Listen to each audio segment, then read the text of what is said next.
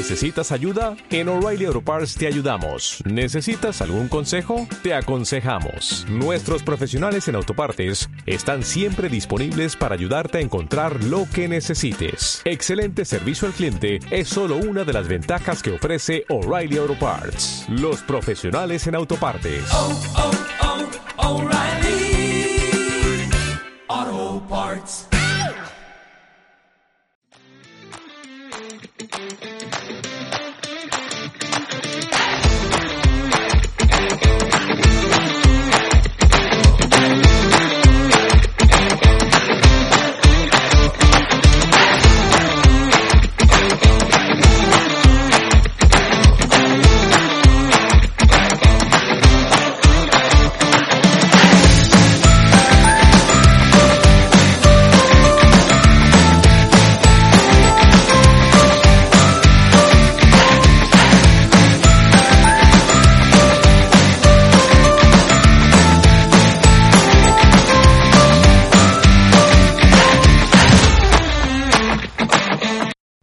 Bienvenidos a todos este cuarto episodio de Adictos a la Fisioterapia.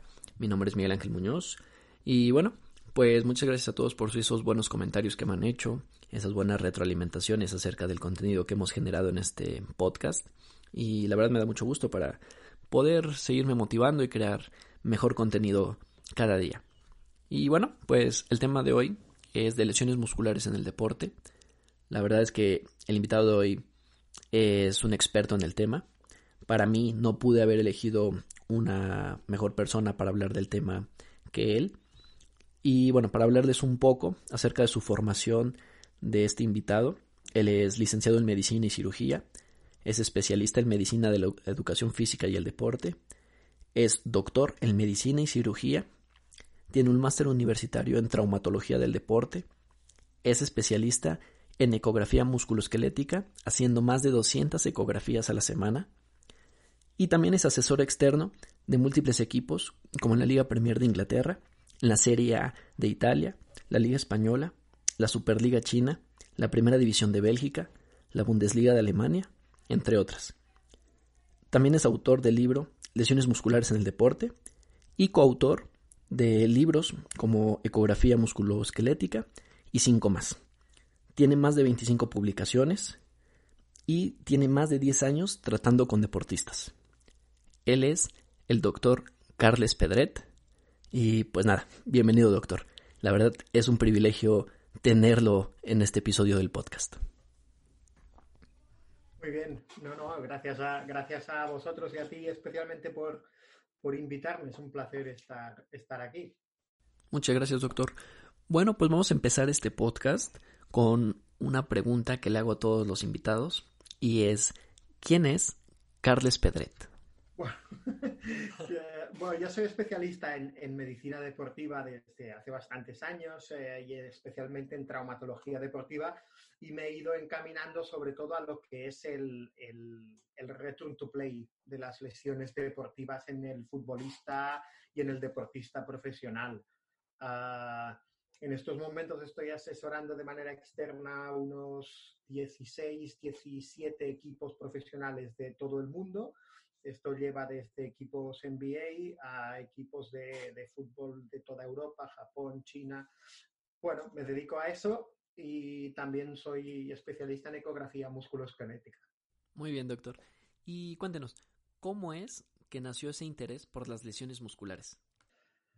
Pues la verdad es que no, no, no, sé si fue primero el huevo o la gallina. O sea, a mí lo que me gusta mucho es el deporte, principalmente. Entonces, Uh, yo empecé haciendo traumatología y, y, realmente me daba cuenta de que la traumatología poco tenía que ver con el deporte. Entonces yo veía que lo que a mí realmente me interesaba eran las lesiones musculares y la patología tendinosa, eh, viendo sobre todo al deportista que es el, principal problema que tiene. Sí, pueden haber problemas de cartílago, sí puede haber algún cruzado, pero realmente esto no es el, el, el, problema principal y diario que tiene, que tiene el deportista, tanto amateur como profesional. Y desde ahí, pues empezamos a, a buscar um, cómo entrar en el mundo de la patología muscular y tendinosa y a partir de ahí, pues bueno, uh, indagar cada vez más, cada vez más y ves que esto es un mundo prácticamente inacabable y que cuanto más estudias, menos sabes, que es lo que suele pasar. Ah, interesante. ¿Y cómo fue que entró o cómo fue su inicio al deporte de alto rendimiento? Pues eh, al, el inicio al deporte de alto rendimiento nunca es un, un, boom. Al menos yo no conozco a nadie que de no hacer nada en alto rendimiento pase a llevar un equipo de primera división.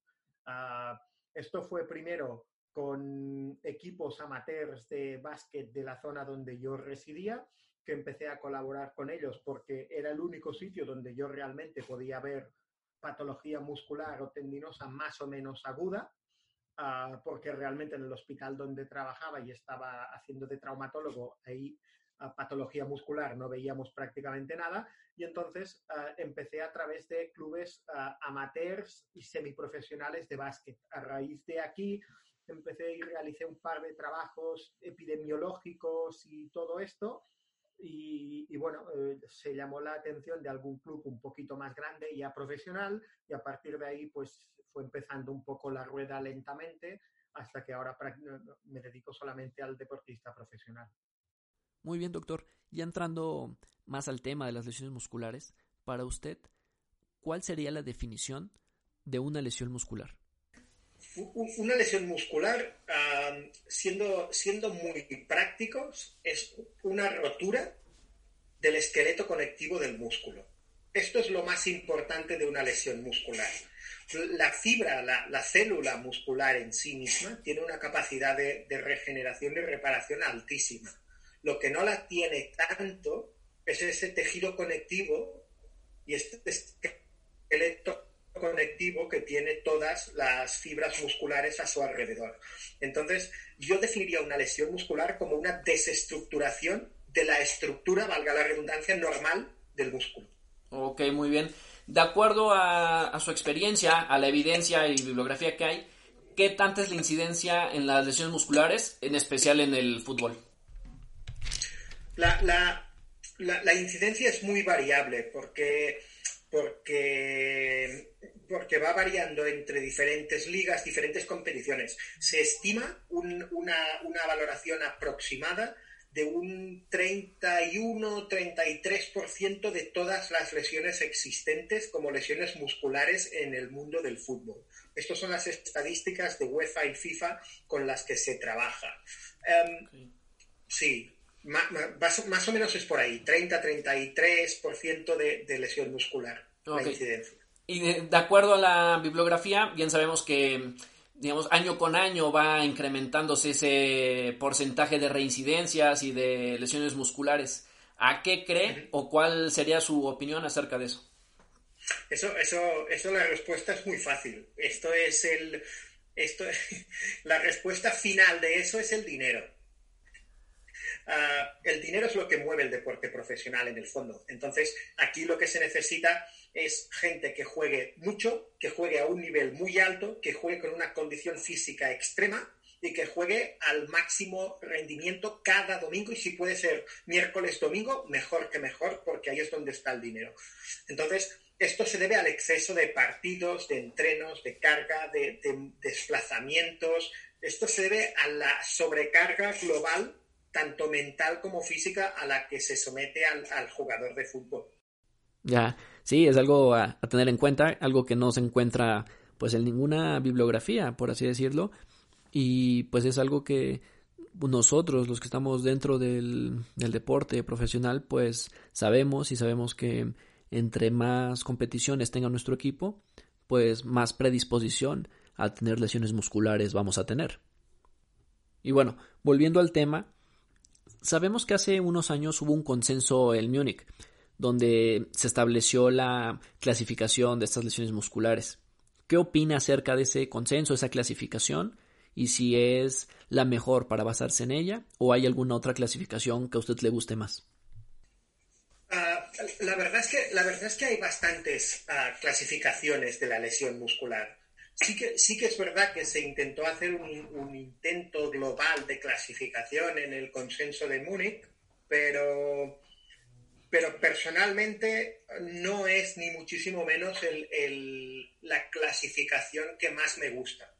Es decir, lo que hace el, el consenso de Múnich es dividir las lesiones musculares entre las que son por contusión, que esas son inevitables, y las que son por mecanismo indirecto, y dentro de las que son por mecanismo indirecto, es decir, al sprint o, con un movimiento brusco o lo que sea, las divide en función del tamaño de la lesión.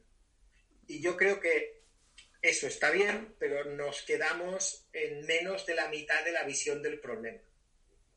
Es decir, a mí realmente para que me entiendas, ah, si a mí me dicen tiene una lesión muscular de 4 centímetros, a mí eso me da absolutamente igual. La información que me da esto es cero.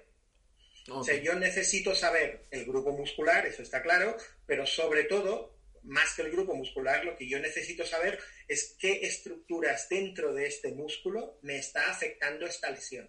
Porque en función de eso, sí que tendrán importancia estos cuatro centímetros o no tendrán ninguna. Entonces, yo creo que el que eh, sienta un poquito las bases de hacia dónde tienen que ir los tiros a día de hoy es Pollock eh, con su clasificación del British Athletics, del track and field en el 2015 en el British Journal Sports Medicine y eso se complementa muy bien con los artículos que hemos ido publicando nosotros con nuestro grupo de trabajo que no pretendemos hacer una clasificación, sino que lo que hacemos es una descripción anatómica de las lesiones musculares en función del tejido conectivo afectado. Claro, importante tenerlo en cuenta porque la verdad es que muchos nos basamos en esa escala de ese último consenso del Múnich. Y bueno, sabemos que hay cuatro fases en una lesión muscular, que es la degeneración, la inflamación, la reparación y la fibrosis. ¿Qué piensa acerca del uso de los AINES en las primeras etapas? estas cuatro fases, a ver, tenemos, tenemos que pensar que eh, esto es una manera muy simplificada de ver las fases de una reparación de una lesión muscular. Es decir, Aquí es todo muy complejo, se juntan casi todas las fases, empiezan y acaban todas a la vez, más o menos, pero aquí lo que tenemos que tener claro es que cuando hay una afectación de la estructura muscular, lo primero que pasa es una degeneración de esa zona, es decir, se destruye, explota esa zona para que nos entendamos y ahí vienen una serie de células que lo que tienen que hacer es... Eh, acabar de limpiar y remover toda la porquería generada por la explosión, para que nos entendamos. ¿vale? Entonces, a partir de ahí, una vez estas células ya han hecho gran parte de su función, sueltan unos neurotransmisores que hacen que vengan los, ah, las células inflamatorias, porque las células inflamatorias lo que harán será irritar toda la zona para que crezca nuevo tejido. Entonces, ¿qué es lo que pasa si nosotros damos AINES en las primeras 24, 48, 72 horas, me atrevería a decir, tras una lesión muscular, pues que lo que hacemos es atenuar esta respuesta o esta fase inflamatoria. Y esto tiene dos problemas principales. El primero es que las células que tienen que irritar en esa región para que crezcan nuevas células que generen tejido, eh, esas células ya llegan, entre comillas, atontadas, para que me entiendas. Con lo cual, su respuesta es menor. Y la segunda cosa y principal es que no liberarán los neurotransmisores que permitirán que empiece la tercera fase, que es la realmente más importante, que es la fase de regeneración. Por tanto, yo diría que el uso de AINES en las primeras 72 horas tras una lesión debería estar, ah, debería ser ah, no habitual, no debería ser una práctica habitual. Si alguien tiene dolor, puede tomarse analgésicos que no interfieren en esa, en esa, en esas fases. Claro, igual importante tenerlo en cuenta, sobre todo, bueno, en mi caso y en muchos casos de gente que estamos dentro de un equipo de fútbol y que trabajamos con un equipo multidisciplinario, eh, tenerlo en cuenta. ¿no? Eh, Claro, y eso es algo que tenemos que tener en cuenta, sobre todo si trabajamos con un equipo interdisciplinario, ¿no? Para pues poder llegar a un acuerdo y pues buscar el objetivo, que es el bien del jugador. Y bueno, ya entrando al tema de la reparación, sabemos que hay dos términos, la reparación y la regeneración muscular, pero más adelante vamos a hablar sobre sus diferencias. Pero biológicamente, ¿cuánto tarda una fibra muscular en repararse? El tiempo, el tiempo biológico, el tiempo biológico de la, de la, reparación de una, de una fibra muscular no baja nunca de tres semanas. Es decir, mm, tú sabes bien, tú estás como fisioterapeuta en, un equipo profesional, sabes bien que muchas veces ponemos a jugar jugadores antes de tres semanas. Bien, nosotros nos dedicamos a gestionar el riesgo-beneficio. Es una balanza que usamos con toda una serie de valoraciones y parámetros para saber qué nos, qué nos interesa más, si mantener al jugador parado o, ponerlo a jugar. siempre jugamos con este riesgo-beneficio. Entonces, ah, lo que tenemos que tener claro cuando decidamos esto o cuando decidimos esto es que antes de tres semanas el tejido biológicamente no está normal. No es una fibra muscular normal. Es un tejido muscular más, más débil. Por tanto, tiene un mayor ah, elevado, un mayor riesgo de recaídas en este caso. ¿Vale? Entonces, lo que tenemos que tener claro es eso. Eh, el tiempo biológico de reparación son tres semanas. Claro, que es algo que debemos tener muy claro, que no depende ahí el grupo muscular, sino es la biología de la fibra muscular. Es algo que no es modificable y que es independiente al grupo muscular. Ahora sí, puede decirnos cuál es la diferencia entre la regeneración muscular y la reparación muscular. Vale. Si nosotros eh, tenemos una lesión muscular de un deportista y tú coges y le dices al deportista, vete a casa y no hagas absolutamente nada, nosotros tenemos ah, estas fases que hemos hablado, que es la de degeneración, inflamación, regeneración y fibrosis, que ah, harán su función y, seguirá su proceso normal sin que nosotros interfiramos. Con lo cual, este, este jugador volverá y volverá con una lesión fibrosada, con una cicatriz fibrosa. La cicatriz fibrosa es un tejido cicatricial duro, ¿vale? No es un tejido muscular parecido al que había antes. ¿Por qué? Porque no lo hemos estimulado. Simplemente lo que ha hecho es poner ahí, para que me entiendas, como un pegote de cemento para tapar el agujero que se había generado. Y esto es un tejido muy poco adaptable y muy poco modificable a nivel de, entrenamiento o a nivel de práctica de fisioterapia o de práctica de readaptación. ¿Cuál es el problema? El problema principal es que como esto es un tejido duro y rígido, alrededor suyo hay células musculares o hay fibras musculares de características normales, que como esto es duro, están sometidas a mucha más tensión de la que le tocaría. Con lo cual, aumentamos mucho el riesgo de relesión pericicatricial. Es por eso que se dice que en músculos en los que existen lesiones previas aumenta el riesgo de relesión es por las cicatrices fibrosas que quedan habitualmente. En cambio, si nosotros estimulamos de la manera adecuada estas fases, estas cuatro fases que hemos comentado, ah, nosotros lo que hacemos es conseguir que el periodo de regeneración sea más largo y que el periodo de fibrosis sea mucho menos, ah, mucho menos potente. Es decir, lo limitamos bastante, con lo cual las cicatrices dejan de ser tan duras y tan rígidas y tan grandes para ser un tejido mucho más modificable y, más fácilmente adaptable a la actividad normal del, del deportista. Y de ahí la importancia de no tener una terapia pasiva durante el proceso de rehabilitación, ya sea desde fases tempranas hasta la última fase del return to play.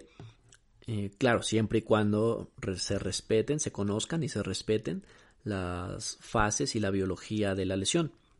Y pasando a otro tema, en cuanto al mecanismo de lesión, bien, sabemos que no puede ser aislado, ni isométrico, ni excéntrico, y que siempre se asocia una lesión, en este caso de la musculatura isquiosural, se asocia a un sprint.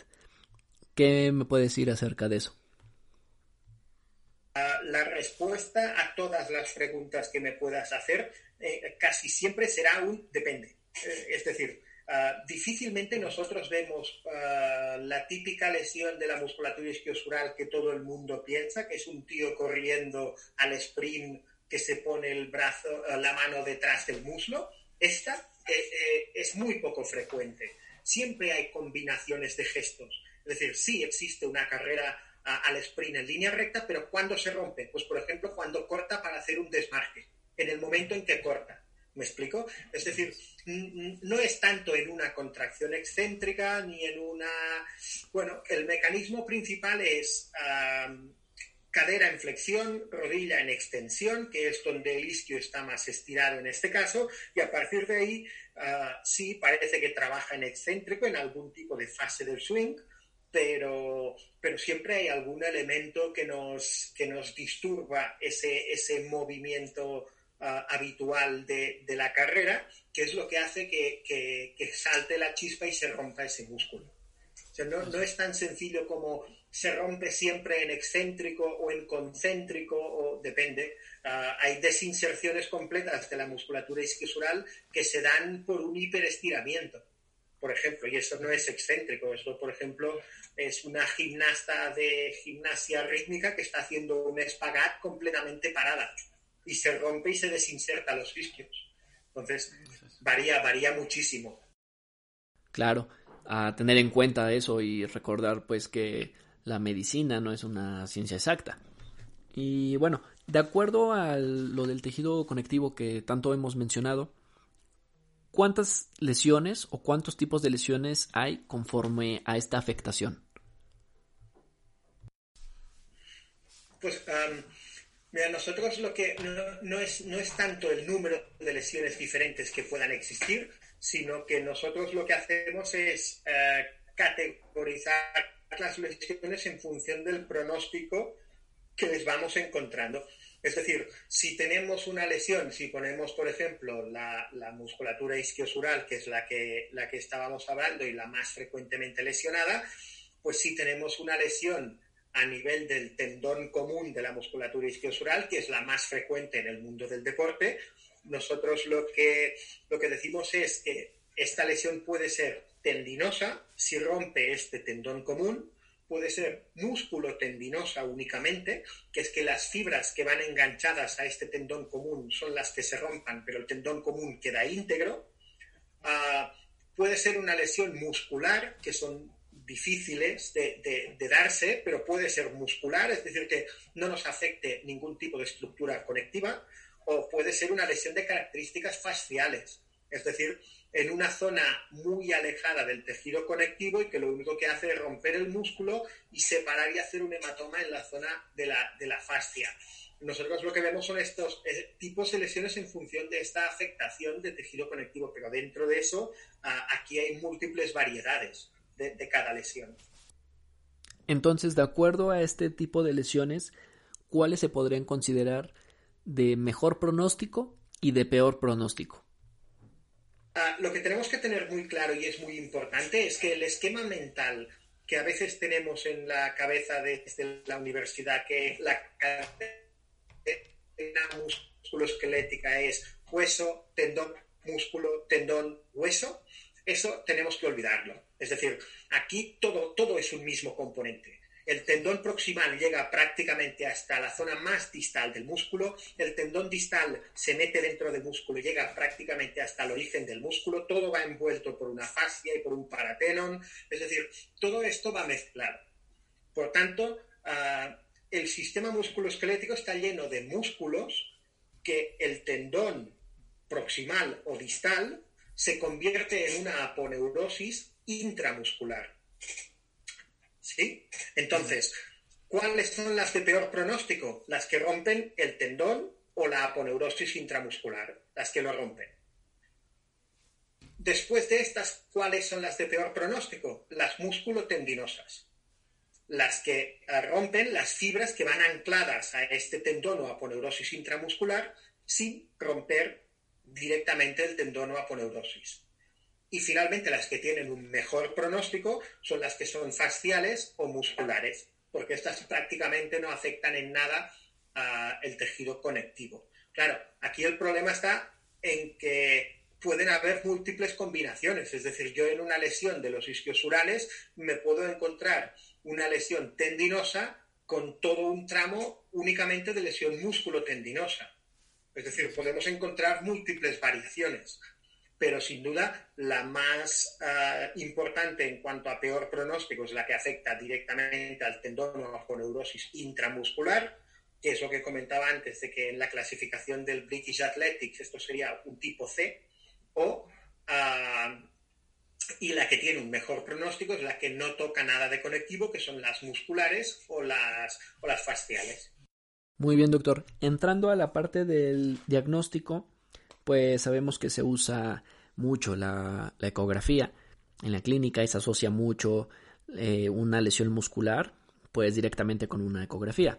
Pero también nos hemos dado cuenta que a través de diversos estudios y muchas investigaciones, muchas de usted y de su equipo, utilizan mucho la resonancia. ¿Cuál es la utilidad de una? ¿Cuál es la utilidad de otra? ¿Y qué ventajas tienen una sobre otra? Yo hago muchísimas ecografías, unas 200, 300 a la semana. Es decir, hago mucha ecografía. Lo que pasa es que la, ecografía te permite ah, unas cosas que en el mundo del deportista profesional quizá no te son todo lo útiles que tú querrías. Es decir, no tiene ningún sentido para planificar bien un, return to play o una toma de decisiones de return to play, hacer y basarse en el resultado de una ecografía hecha a las tres horas post lesión. Pero la gente me dice, hostia, pues yo hago ecografías y veo cosas. Sí, sí, sí, es que claro, claro que ves cosas. Es evidentemente que ves cosas. Lo que yo, en un deportista profesional, no soy capaz de basarme en eso para tomar una decisión de pronóstico de esa lesión, porque no me da la suficiente información la ecografía. Entonces, como lo que es importante, importantísimo, de hecho, en el deporte profesional, es tener un diagnóstico lo más preciso y, seguro y fiable posible cuanto antes, lo que hacemos es que nos vamos a, las primeras 24 horas, nos vamos a la resonancia magnética. Y esto sí que nos da realmente un pronóstico porque nos dice exactamente el tipo de afectación que hay. Es decir, si nosotros tenemos que llevar a un deportista a hacer una prueba de imagen en las primeras 24, 48, 72 horas, nos tenemos que ir a la resonancia magnética. Pero no porque no se vea nada en ecografía, es porque no se ve lo suficientemente bien en ecografía. ¿Me explico? A partir de las 72 horas y cuando tú ya tienes un diagnóstico fiable por resonancia, entonces tú ya sí te puedes ir haciendo un seguimiento por ecografía. Lo que está claro es que si tú tienes una lesión del tendón común y es una rotura completa del tendón común, por ecografía la podrás ver muy bien a las 48 horas, incluso antes. Ah, pero si tú tienes una rotura de este tendón común que va asociada a una rotura músculo-tendinosa, eso por ecografía ya no lo podrás ah, diferenciar. Tú verás que hay una rotura de tendón común, sin más. ¿Me explico? Entonces, la ecografía es extremadamente útil, sí, evidentemente, porque además las lesiones de tendón las ve muy rápido, pero las primeras 24, 48, 72 horas yo me voy a la resonancia magnética, eso yo lo tengo clarísimo. Evidentemente, si se puede, que muchas veces en el deportista profesional se puede, hago las dos. Eso, también lo tengo clarísimo, porque así tengo más cantidad de información. ¿Me explico? Y a partir de ahí ya planificamos y tenemos un pronóstico seguro. También yo creo que hay en una ecografía varios puntos ciegos. Y entonces, ¿cuáles pueden ser algunos de esos puntos que no se pueden ver a través de una ecografía? Sí, la, ecografía tiene, tiene, unos cuantos puntos ciegos. Ah, estamos en lo mismo. Es súper útil si sabemos cuándo la tenemos que utilizar. Entonces, la ecografía sabemos que no es demasiado útil, por ejemplo, en lesiones de la musculatura subglútea, Ah, sabemos que ve muy pocas lesiones del músculo sóleo. Ah, sabemos que ve bastante mal el, complejo del iliosoas, pero bueno, tanto el subglúteo como el iliosoas son lesiones relativamente poco frecuentes, pero luego ah, tenemos tres regiones en las que la ecografía le cuesta muchísimo y que son muy importantes, que es la región de origen del recto femoral, la región de origen de la musculatura isquiosural y luego en el control de lo que denominamos nosotros cicatrices blandas o cicatrices inmaduras o, zonas de, fibrosis o, determinadas ah, recaídas a nivel de la cicatrización de la lesión muscular. ¿Por qué le cuesta la ecografía ah, el origen del recto femoral y por qué le cuesta el origen de la musculatura isquiosural? Por las curvaturas que hacen los diferentes tendones. Es decir, el recto femoral, por ejemplo, uh, eh, el recto femoral, por ejemplo, tiene una tiene un origen que es mediante el tendón directo y el tendón indirecto, y esto lo que hace eh, es que el tendón directo sí lo vemos bien porque sale de la espina ilíaca anterior inferior, pero el tendón indirecto que viene de la ceja acetabular hace una curvatura muy pronunciada y se nos coloca junto con el tendón directo para, para formar lo que se llama el conjoint tendon. Entonces, esa región de ahí, por esa curvatura y la sombra que nos hace, es de difícil valoración a nivel de lesión. Estamos en lo mismo. ¿Sabré que ahí hay una lesión? Sí, yo lo intuiré perfectamente con la ecografía, pero yo no sabré decir si es una lesión del tendón directo, del tendón indirecto o del conjoint tendon. Podré intuirlo y si es del directo únicamente, pues lo podré ver, pero me costará definir exactamente el problema y pasa exactamente lo mismo con el origen de la musculatura isquiosural. Y doctor, en cuanto al edema, que muchas veces en, la, en los estudios de imagen de seguimiento de una lesión muscular, llámese ecografía o resonancia magnética, muchas veces ese edema aún aparece. Entonces, ¿eso es un factor relevante en el return to play? No, no, no tiene tanta importancia. A ver, sino aquí en, la decisión de, cuándo un jugador va a volver a competir o a entrenar con el equipo, ah, tenemos que tener en cuenta una cantidad de factores uh, impresionante. Eh, uno de ellos es la imagen. ¿El problema cuál es? El problema es que la resonancia magnética, por ejemplo, es muy sensible y el edema lo ve mucho. Entonces, nosotros sabemos que hay un porcentaje muy elevado de lesiones de isquios o de lesiones musculares que en el momento en el que le damos el alta ah, sigue captando imagen de, resonancia magnética y eso no tenemos la experiencia ni los estudios que existen así lo evidencian, de que esté asociado a un, a un peor pronóstico de las, de las lesiones musculares. Y en cuanto a los desbalances musculares a través de una prueba de isocinesia, tiene o se considera un factor importante para el riesgo de una relesión? Mm, eh, el tema del el déficit isocinético respecto a la pierna sana, para que nos entendamos, ah, eso sí que tenemos clarísimo que no guarda ninguna relación con el riesgo de relesión. Casi todas las lesiones, por no decir todas, uh, tienen un déficit isocinético en la pierna lesionada respecto a la no lesionada. Si este déficit no es una cosa que nos espante, es decir, ¿qué pasa aquí? Ah, no le hacemos demasiado caso. Muy bien. Y en cuanto al tema de las recaídas, de una relesión, pues sabemos que es importante siempre tener un control durante los dos meses siguientes después de una lesión muscular, debido al alto porcentaje que hay en una recaída. Entonces, ¿qué factores podrían contribuir a ese riesgo de una recaída? Ah, esto, esto es, muy importante. Ah, yo, siempre digo lo mismo. Ah, nosotros no podemos, entre comillas, prevenir una primera lesión muscular. Es decir, a mí cuando me dicen, este equipo ha tenido 12 lesiones musculares, ¿son primeras lesiones musculares? Sí. Pues mira tú, pues a veces es mala suerte. Lo que sí considero un problema y lo que sí considero en mi caso un fracaso mío es cuando tenemos una relesión. Eso sí, porque eso es una mala gestión del proceso de return to play, por un mal diagnóstico, por lo que sea. Es decir, yo me preocupo cuando un equipo tiene muchas lesiones, no cuando tiene muchas lesiones. ¿Explico? ¿Qué nos condiciona una relesión? Pues principalmente y en, el, en, el, en un porcentaje muy alto de los casos, junto con otros factores, pero es una planificación de return to play precoz y la iatrogenia, es decir, culpa nuestra.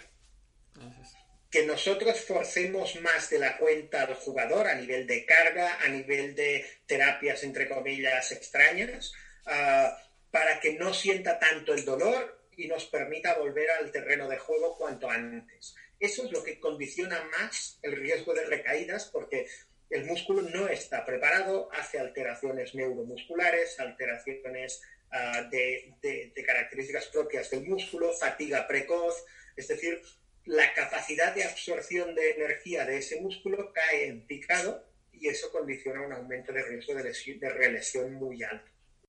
Muy bien, doctor. Ya para acabar con el tema de las lesiones musculares, ¿usted con qué frecuencia reevalúa una lesión muscular a través de un estudio de imagen?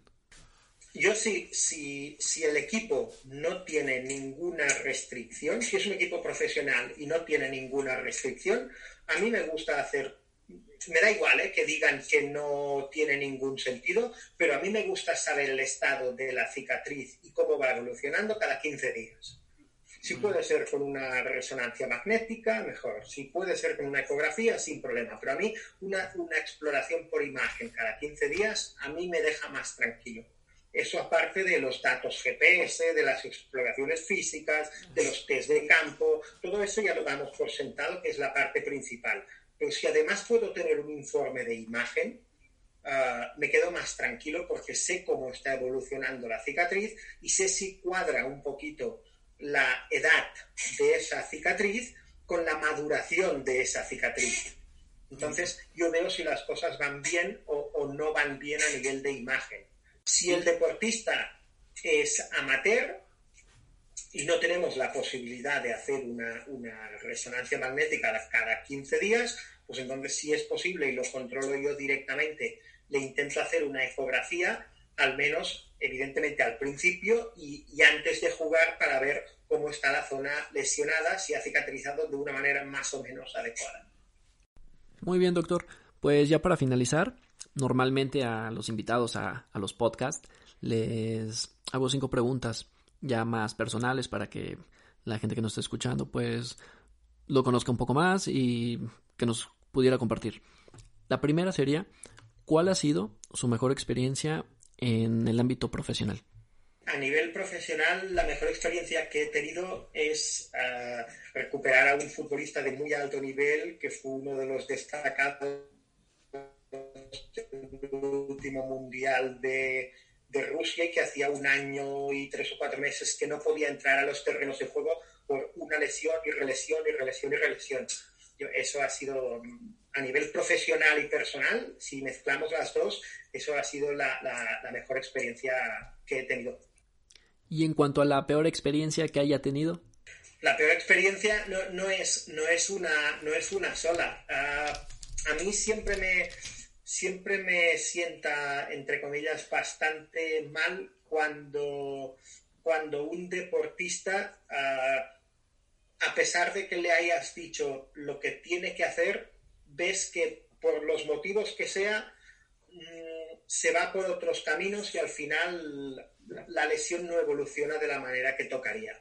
Uh, eso a mí es una de las cosas que siempre me sienta mal. No es un caso, porque eso desgraciadamente pasa bastante a menudo, uh, que yo es una cosa que siempre recomiendo no hacer. Es decir, si vienes a que te trate yo, uh, fíate de lo que yo te digo. No busques siete opiniones distintas, porque probablemente tendrás eso mismo, siete opiniones distintas y no sabrás qué hacer. Entonces, si, si, si tú quieres ir a otro doctor o a otro fisioterapeuta, perfecto, pero sigue con él hasta que veas que, o él te diga que eso es una vía muerta y que no lleva a ningún sitio. Pero empezar a dar vueltas es un problema para jugador y entorno, club y para todo el mundo. Y bueno, doctor, como le había dicho antes cuando le invité al podcast, bueno, pues este podcast es para fisioterapeutas en su mayoría y en su mayoría, por la gente que me ha escrito, veo que son estudiantes o recién egresados. Entonces, usted, de acuerdo a su experiencia, ¿qué consejos le daría a esos fisios que están estudiando, que son recién egresados o que ya tienen tiempo laborando, pero que desean formar parte de ese ámbito del deporte profesional? Les puedo dar unos cuantos. Les puedo dar unos cuantos porque, porque yo eh, es que todo, todo lo trato mediante fisioterapia. Es decir, yo solo soy, yo solo soy entre comillas, un, un, diagnosticador y un gestor de return to play. O sea, yo lo que no le diré nunca al fisio es qué ejercicios tiene que hacer. Eh, ¿Me explico? Yo le diré, a mí me interesa que este tío trabaje esta lesión, que tiene exactamente esta lesión, y a mí me interesa que esta zona de lesión, por ejemplo, esté lo más tranquila posible durante 15 días. Reacondiciona todo el resto, pero no me, hablando mal, no me putees esa zona de lesión durante 15 días. Entonces, es indispensable el trabajo de un fisioterapeuta, pero para hacer esto que te digo, solo se necesitan, ah, te diría que ni las manos. Solo se necesita saber qué ejercicios y qué pauta tienes que aplicar a cada deportista y a cada lesión. Eso es lo primero. Es decir, que nadie se ofusque con, es que no tenemos maquinaria y no tenemos recursos. Es que no se necesita. Pues está muy bien, ¿eh? Si tú puedes tener un gimnasio en tu club que es la leche, ah, está muy bien porque te facilita el hacer, el hacer todo este tipo de, ejercicios, pero, pero si no lo tienes, ah, lo puedes hacer exactamente igual, usando todo lo que tengas a mano. Otra cosa que les diría muy importante es que esto es una carrera de fondo. Ya te he dicho, esto no es un boom de acabo la carrera y llevo a, yo qué sé, al primer equipo de fútbol de River Plate. No, es que no, no tiene nada que ver esto es lento. La gente, la gente que se dedica al deporte profesional somos pocos.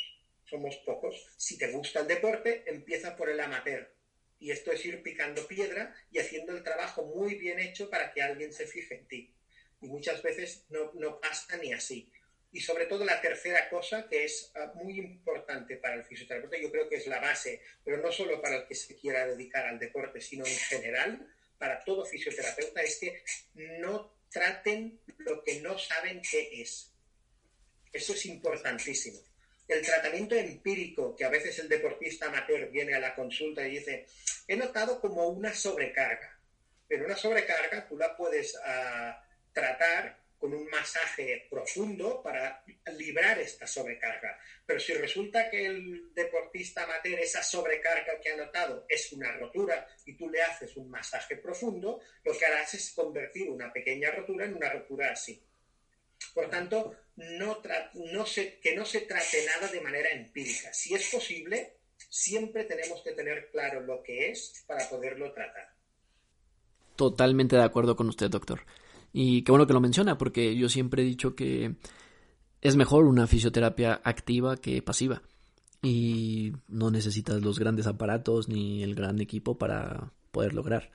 Entonces, y bueno, sobre todo lo que habíamos mencionado, ¿no? Anteriormente, que buscamos esa regeneración, pues es a través del movimiento, no hay más. No hay ningún aparato que lo pueda lograr. Entonces, me parece estupendo ese consejo. Y bueno, doctor, ya como última pregunta, ¿qué le diría a ese Carles Pedret de hace 10 años? Pues, pues, pues la verdad es que le, diría muy, muy poca cosa, ¿eh?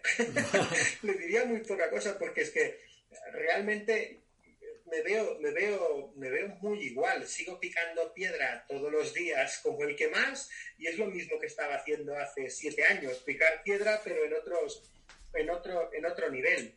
Mm, no, no, ya te digo, lo, único que le diría es lo mismo que le diría a cualquier persona que me pidiera consejo, que es que lo que se tiene que hacer es trabajar bien, mm, contigo, contigo mismo, intentar aprender lo mejor y aplicarlo lo mejor posible. Eh, y sobre todo no autoengañarse uno para, para satisfacer a otros. Es decir, el trabajo tiene que ser un trabajo siempre bien hecho. Y aquí el, eje del mundo del deporte no es ni el médico ni el fisioterapeuta, es el deportista. Entonces, aquí es donde tenemos que ir y es a quien nos debemos en, este, en este mundo. No, le diría poquita cosa, la verdad, lo mismo que a todo el mundo. Perfecto, doctor. Pues nada más me queda agradecerle el haber aceptado la invitación, que tanto nos costó poder acordar la, el día y la, la hora para poder realizar esta entrevista. Y pues nada, muchísimas gracias. La verdad es que ha sido un privilegio tenerlo en este episodio de, de este podcast. Hombre, el, privilegio es mío y espero que este, este podcast siga, siga por mucho tiempo porque hace, hacen falta iniciativas de este tipo para dar a conocer todo lo que es este, este mundo tan, tan, tan complejo que es el, el deporte profesional y sobre todo eh, la parte de la, de la medicina y fisioterapia y del cuidado del deportista profesional. O sea que yo te animo a, a seguir adelante porque iniciativas como estas son súper importantes para darlo a conocer a la, no solo a la gente que se dedica a eso, sino a la población general. Sí, así es, doctor. Pues muchísimas gracias nuevamente y pues queda la invitación para una segunda entrevista para este podcast. Cuando quieras. Muchas gracias, doctor. Un abrazo. Y bueno, así es como cerramos nuestro cuarto episodio de Adictos a la Fisioterapia. Espero les haya gustado.